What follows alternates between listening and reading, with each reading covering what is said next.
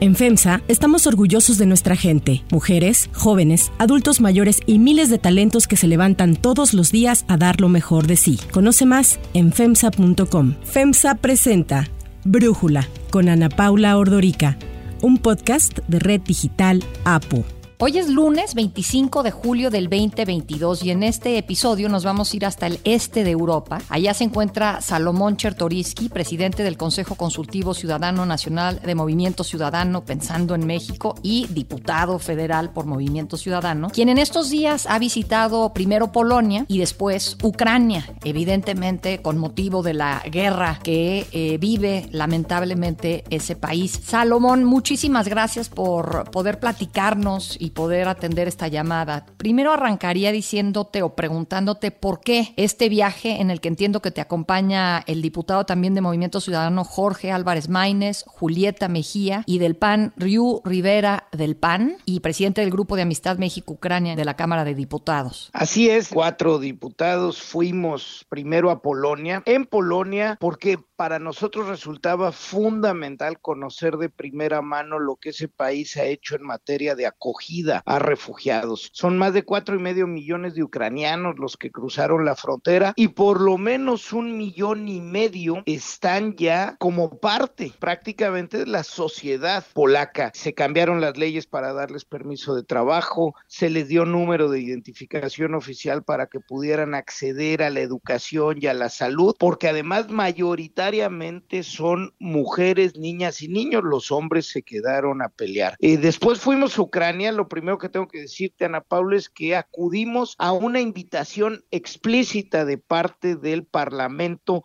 ucraniano. Nosotros creímos que era fundamental asistir, uno, por solidaridad. Están viviendo una invasión por parte de una potencia nuclear, de un gobierno tiránico que ha decidido no solo invadir, sino hacer una guerra realmente a la sociedad civil de ese país.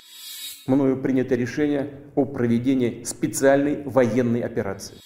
Ha bombardeado las ciudades, los edificios habitacionales, las escuelas, los centros deportivos. Creíamos que manifestar nuestra solidaridad ante esa barbarie, en donde se transgredió todo el orden mundial, el derecho internacional, era fundamental. Eh, segundo, Ana Paula, porque aunque pareciera una guerra muy lejana, claro que nos afecta a nosotros, claro que afecta en nuestro territorio. Ya lo estamos viendo con los precios de los energéticos, de los granos, con la inflación. Por supuesto que la guerra que se está viviendo en esta parte del mundo tiene un efecto, pero yo te adicionaría que tiene un efecto en el orden y la gobernanza mundial que conocemos y por eso no nos puede ser ajena. Y tercero, Ana Paula, te diría, porque en nuestro país hay muchísima desinformación que empieza con el propio presidente de la República que ha sido tibio, ambiguo en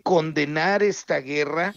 Nosotros somos partidarios de la política de no intervención que ha coqueteado con el régimen ruso y eso pues nos parece no solo inaceptable, sino nos parece fundamental dar una versión desde lo que pudimos observar con nuestros propios ojos, no lo que nos cuentan. Ahora, ¿el Parlamento ucraniano los invitó a ustedes cuatro en específico o fue una invitación a todo el legislativo mexicano y solamente ustedes se sumaron? Fue una invitación al grupo de amistad México-Ucrania. Tú sabes que en el Congreso tenemos conformados múltiples grupos de amistad con los distintos países. Existen como tradición estos grupos de amistad, no solo en México, en todas, en casi todos los congresos en el mundo están los grupos de amistad con otros países. Y en el caso de Movimiento Ciudadano fue muy particular porque desde que inició la invasión, desde febrero, Movimiento Ciudadano se ha manifestado con toda claridad. Invitamos a la embajadora de Ucrania a hablar en el Congreso y hemos estado pues muy activos en la denuncia de esta guerra. Y bueno, creo que es importante, tú lo pones en tu primera crónica que publicas en el Reforma respecto de este viaje, que ustedes pagaron su viaje, ¿verdad? Sí, Ana Paula, mira, son esas cosas que ni siquiera debería uno de decirlas, que rayan en el mal gusto, pero tenemos esta fijación y ha habido tantos excesos en nuestra política nacional que nos los han cuestionado, ¿no? ¿Por qué con nuestros impuestos, este, quién está pagando eso? Por eso toca decirlo de manera muy sencilla, los cuatro diputados que viajamos lo hicimos con nuestros propios recursos, nadie nos puso un solo peso para esto. Ahora quiero platicar un poco contigo de la primera parada que fue en Polonia. Haces tú ahí un comparativo un poco de cómo Polonia y Alemania tienen una relación al estilo México y Estados Unidos en cuanto a fuerza económica, me imagino. Entonces, no sé si nos puedes platicar un poco primero esta parada en Polonia y la solidaridad que están teniendo con Ucrania. Sí, en efecto, esto, pues sí, Polonia ha sido un país que en muchas ocasiones ha quedado en medio de la lucha entre imperios. El último fue la Segunda Guerra Mundial, en donde por un lado tenía al ejército nazi, Polonia fue el primer país que invadieron completamente, fue el país donde porcentualmente más gente murió asesinada en la Segunda Guerra Mundial, pero quienes los liberan son los rusos y toman el territorio polaco y viene ya toda esta historia con el régimen soviético pues en la yugular, ¿no? En el 91 cuando ya no solo el régimen soviético, sino Polonia empieza a despegar, que ya había traído movimientos muy relevantes, luego, luego inicia todo un proceso para incorporarse a la Unión Europea. Al hacerlo, pues se le abre el mercado de, de, la misma, muy marcadamente teniendo frontera con Alemania, lo que decía es se juega un papel como el de la maquiladora que México realiza después del Tratado de Libre Comercio para los Estados Unidos, un país que tiene mano de obra más barata, que tiene costos diferentes, se vuelve un espacio idóneo para producir mucho de lo que va a requerir el otro país. Y en ese sentido es el que hablaba de la relación que existe entre Polonia y Alemania, con un componente que no tenemos en Norteamérica, que es por ser parte de la Unión Europea, los polacos pueden irse c'est a trabajar a Alemania u otros países y son más de, se calcula cerca de dos millones de polacos que han salido a otros países de la Unión Europea a trabajar. Al mismo tiempo, culturalmente tienen muchos vínculos históricos con Ucrania y desde el 2014 que Rusia invadió Crimea, ya había habido una ola migratoria de ucranianos en donde tienen similitudes en el idioma y como decía en su historia y se habían asimilado muy bien a Polonia. Por tanto, con esa experiencia, con un dejo importante de solidaridad y además, hay que decirlo, pues sintiéndose que podrían ser los siguientes, es que Polonia decide, claro. a pesar de las diferentes opiniones en la oposición, en fin, con el tema ucraniano, ser unidísimos en recibir con los brazos abiertos a todos los ucranianos que así lo necesitaran y cambiando, insisto, la legislación para poderlo hacer de la mejor forma. Sí, ahí como que no hay ambigüedad, nada de que esto es de izquierda o de derecha, pues es autoritarismo versus libertad. Eso es lo que se está luchando, eso es lo que se está peleando en el mundo, Ana Paula. Si un gobierno, un dictador con armas nucleares puede decidir invadir otro país soberano, que además con el cual existen tratados internacionales firmados, Ucrania entregó las armas nucleares que tenía cuando se independiza en 1991 y el tratado explícitamente lo que decía es entrega las armas nucleares y a lo que comprometía Rusia es a nunca agredir a Ucrania. Bueno, transgreden todo el orden internacional y con eso pues ponen en jaque la gobernabilidad en el mundo. Polonia vive algo que el mundo entero creo que tenemos que enfrentar un poco el tema de las fake news, pero tú hablas algo de eso ahí en Polonia. ¿Qué viste de esto en cuanto a la propaganda eh, rusa en Polonia? Fíjate, Ana Paula, el régimen de Putin ha hecho de la propaganda del fake news una parte de su forma de operar. Este Russia Today tiene más presupuesto que ciudades enteras y conocemos ya de buena fuente pues la intromisión que ha tenido Rusia incluso en las democracias latinoamericanas, en la democracia norteamericana, en la elección del presidente Trump. Russia once again interfered in the race for the White House, this time trying to get former President Trump reelected by denigrating Joe Biden and the Democratic Party.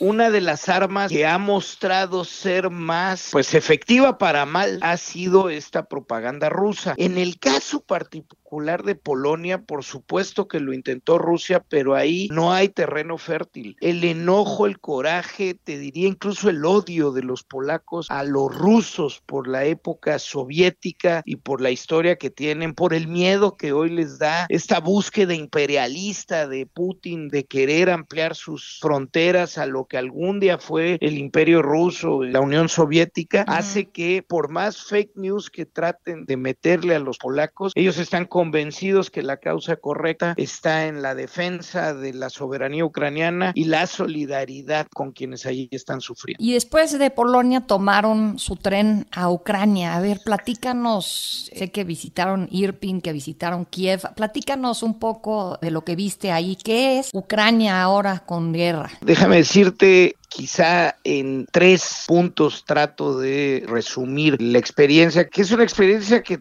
en todo momento lo que trata es de empatía, ¿no? De tratar de ponerse en los zapatos del otro, del otro quien está sufriendo. Y lo primero que te diría es, cuando visitas las ciudades destruidas, es una cosa muy profunda y muy dolorosa, porque yo lo decía también en alguna de las crónicas, tú ves edificios, haz de cuenta que estás caminando después del sismo del 2017 en la Ciudad de México, pero aquí no fue un desastre natural. Aquí fue la maldad la que decidió que iban a ser bombas las que cayeran sobre los edificios donde vivían niños, niñas, familias. Platicas con la gente que está ahí y, te, narran unas cosas, Ana Paula, de, horror. Violaciones masivas a mujeres en los pueblos que tomaron el ejército ruso como una forma de desmoralización, de, de agresión directa. Una cosa verdaderamente nacida de la maldad.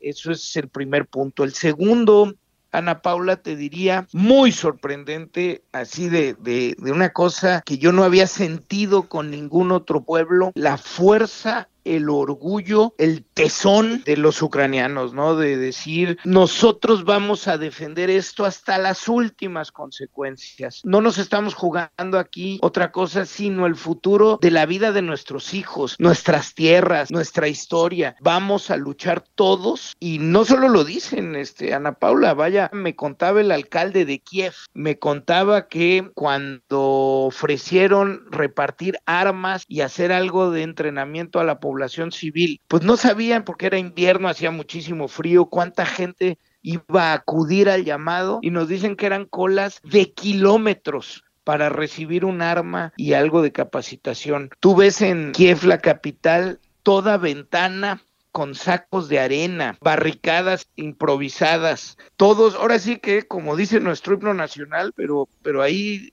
se, se está dando en Ucrania, un soldado en cada hijo les dio y están así y así se sienten. Y el tercer punto que te quisiera comentar, Ana Paula, al mismo tiempo y aún con la guerra, aún con el dolor, aún en la defensa, a cinco meses de la invasión empieza a haber un proceso en donde la vida empieza a tomar ciertos rasgos de normalidad. Eh, Kiev es una capital de tres millones de, de, personas, ya muchos regresaron, hay tráfico otra vez, el comercio volvió a abrir. Si tú no ves los 600 este, edificios destruidos en Kiev o las ventanas, los sacos de los que hablaban, las ventanas, las estructuras estas metálicas para detener tanques, pues pensarías que es una ciudad que está funcionando normalmente. Cada ratito, porque suenan las alarmas de bomba, eh, de misiles, te recuerda que estás en guerra, pero tú ves gente en los parques ya, este, con carreolas, las mamás, jóvenes, fumando un cigarro, una cerveza en una esquina. El día a día ya parece más a una ciudad en condiciones normales, Ana Paula. Los ucranianos están convencidos que esta guerra solo tiene un final y es su victoria. Eh, entonces, pues cuando íbamos en el tren de Polonia a Kiev, el tren estaba lleno de mujeres, niñas y niños de regreso a casa. Platicaba con algunas de ellas y me decían, pues ya llevamos cinco meses que dejamos a nuestro marido. Esto no sabemos cuánto dure. Tengo que darle de comer a los animales. Este, tengo un negocio pequeño que tengo que ir a atender. Tengo que regresar a mi casa y ver a mis padres que no pudieron salir porque están ya grandes. A ver, Salomón, ¿de qué depende si esta guerra se vuelve una guerra, a veces me asusta pensar que pueda ser algo como lo que está ocurriendo en Siria. Esta guerra empezó en el 2011 y continúa. ¿De qué depende que esta guerra, desde tu punto de vista, sea una guerra larga o una guerra corta? No soy especialista y lo que tengo es el haber platicado con muchas personas, ¿no? El haber estado con el presidente del Congreso y con los más altos funcionarios del gobierno ucraniano, con congresistas de oposición en el gobierno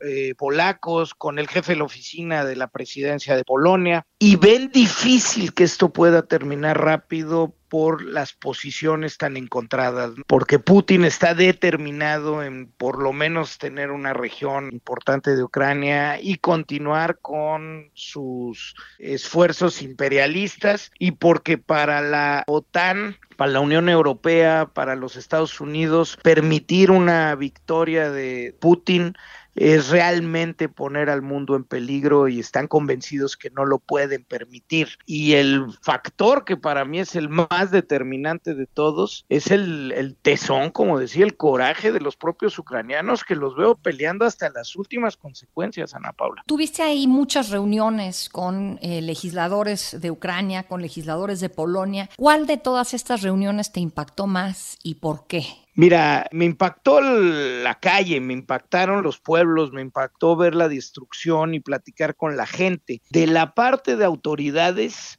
te diría la reunión con el alcalde de Kiev. Probablemente lo recuerdes, es un campeón de peso completo, Klitschko, eh, realmente un campeón. We will be defend our city. It's our homes. We don't have a, we never think to leave. It's our homes. Me sorprendió porque es una figura físicamente sorprendente, ¿no? Más de dos metros, un hombre corpulento, fuerte, con un carisma profundo, pero sobre todo me sorprendió las cosas que nos dijo, ¿no? Nos, nos dice, por ejemplo, estas cosas no se ganan por la fuerza, se ganan por la determinación y nosotros la tenemos y cuenta una cantidad de vivencias y de anécdotas que sorprenden mucho, ¿no? Y, y, sorprende un país en donde pues un presidente comediante o actor. Здрасте. Василий Петрович Голобородько? Да. Доброе утро, господин президент.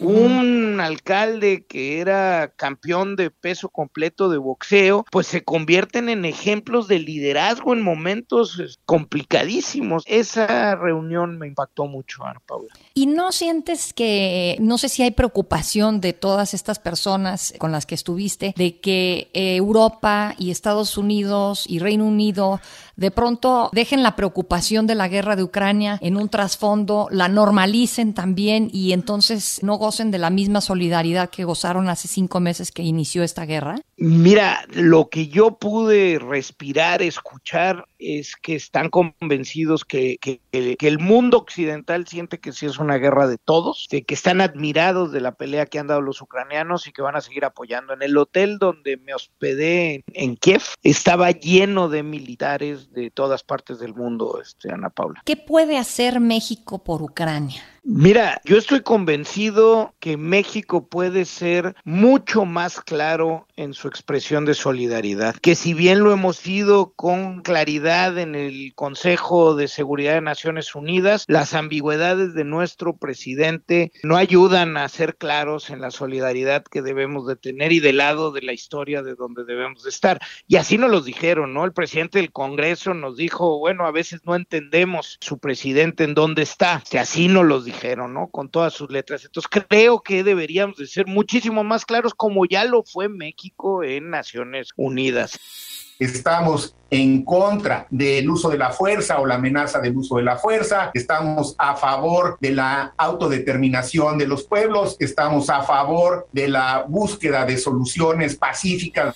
Segundo, creo que tenemos que seguir buscando cómo poner nuestro granito de arena, ya sea en ayuda humanitaria que se necesita, o bien, eh, no es O, es I, en el tema de las sanciones económicas. Si bien lo que México puede o podría impactar no representa mucho, son muestras que pues que te dicen de qué lado estás. Hay empresas mexicanas todavía haciendo negocio en Rusia y como nos dicen los ucranianos, ese dinero es de sangre. Ayudaría muchísimo tener muestras claras de, ello. Tercero, creo que en los órganos, en los organismos internacionales hay que seguir dando la batalla. Ahora va a haber toda una discusión importante en la Corte Internacional, en La Haya, de cómo calificar los crímenes de guerra que está cometiendo Ucrania, de la creación o no de un tribunal especial para esto. Creo que México debe seguir apuntalando y apoyando el que se investigue y que se castigue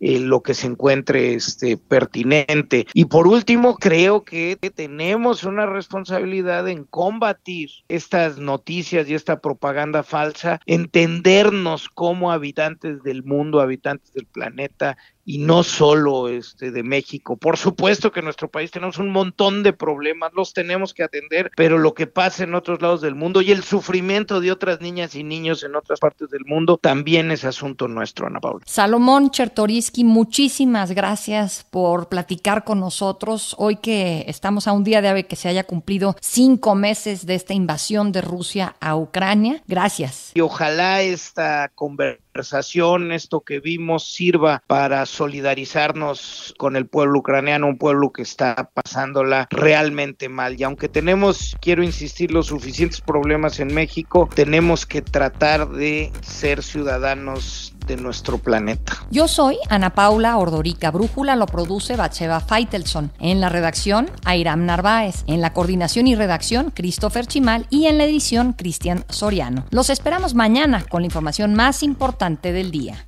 Oxo, Farmacias ISA, Cruz Verde, Oxo Gas, Coca-Cola FEMSA, Invera, Torrey y PTM son algunas de las muchas empresas que crean más de 245 mil empleos tan solo en México y generan valor como parte de FEMSA. Presentó Brújula con Ana Paula Ordorica, un podcast de Red Digital APO.